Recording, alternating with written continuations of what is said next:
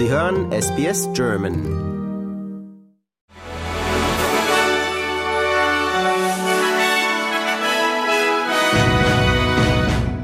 Nach dem jüngsten Militäreinsatz in einer palästinensischen Klinik hat das Menschenrechtsbüro der Vereinten Nationen Vorwürfe gegen Israel erhoben. Israelische Soldaten seien in das Nasser-Krankenhaus im Süden des Gazastreifens eingedrungen, um tote Geiseln zu bergen, wie das Militär mitteilte. Es seien mehrere Tatverdächtige festgenommen worden. Ein Militärsprecher sprach von einem präzisen und begrenzten Einsatz. Inzwischen fordert Bundesaußenministerin Baerbock bei ihrem Israel-Besuch einen Schutzkorridor für Rafah, um die Zivilbevölkerung in Sicherheit zu bringen. Hilfsorganisationen warnen vor einer Hungersnot im Gazastreifen. Im Prozess um eine mutmaßliche Schweigegeldzahlung an die ehemalige Pornodarstellerin Stormy Daniels hat ein New Yorker Richter einen Antrag von Ex-US-Präsident Donald Trump auf Abweisung des Verfahrens abgelehnt. Damit ist der Weg frei für die Eröffnung des Prozesses, der am 25. März beginnen soll. Dann wird zunächst die Jury ausgewählt, bevor der eigentliche Prozess starten kann. Trump hat den Fall als politisch motiviert bezeichnet, weil er bei der Präsidentschaftswahl im November erneut als Kandidat antreten will. Das griechische Parlament hat mit großer Mehrheit die standesamtliche Ehe für gleichgeschlechtliche Paare verabschiedet. Dem neuen Gesetz nach haben homosexuelle Ehepaare dann künftig dieselben Rechte und Pflichten wie heterosexuelle. Sie können Kinder adoptieren. Beide erhalten das Sorgerecht, auch wenn das Kind biologisch von einem der beiden Partner stammt.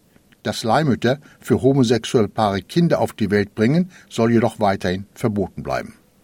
Zahlreiche Schauspielerinnen und Schauspieler haben sich bei der großen Eröffnungsgala der Berlinale gegen Rechtsextremismus positioniert. Bei einer vom Filmfestival selbst organisierten Protestaktion riefen Filmschaffende Parolen wie Verteidigt die Demokratie. Dazu hielten sie Handylichter in die Luft. Während der Aktion wurde es still auf dem roten Teppich. Hintergrund der Proteste war eine Debatte über die Ein- und Ausladung mehrerer AfD-Politiker zur Eröffnungsgala. Der ukrainische Präsident Zelensky besucht heute Berlin. Zelensky wird nach Angaben seines Büros auch mit Bundeskanzler Olaf Scholz zusammentreffen. Es wird erwartet, dass dabei wie in Frankreich ein bilaterales Sicherheitsabkommen unterzeichnet wird. Zelensky besucht auch die Sicherheitskonferenz in München, wo er mit der US-Vizepräsidentin Kamala Harris zusammentreffen wird. Die Opposition im Parlament in Canberra zeigt sich besorgt über die Entwicklung der australischen Wirtschaft. Anlass den Zahlen des Bureau of Statistics, die belegen, dass die Arbeitslosigkeit im Lande zum ersten Mal seit zwei Jahren wieder auf 4,1 Prozent gestiegen ist. Die Reserve Bank ist aber noch pessimistischer und sieht die Arbeitslosenrate sogar bei 4,4 Prozent gegen Ende des Kalenderjahres. Oppositionsführer Peter Dutton fordert die Regierung auf, mehr für die Belebung der Wirtschaft zu tun. If you haven't got a job, uh, the tax cuts uh, don't matter to you at all. So I, I'm really worried about where the economy is headed, and I think a lot of analysts are concerned about uh, particularly the second half of this year. Und das waren die Meldungen des Tages, also im Freitag, den 16. Februar.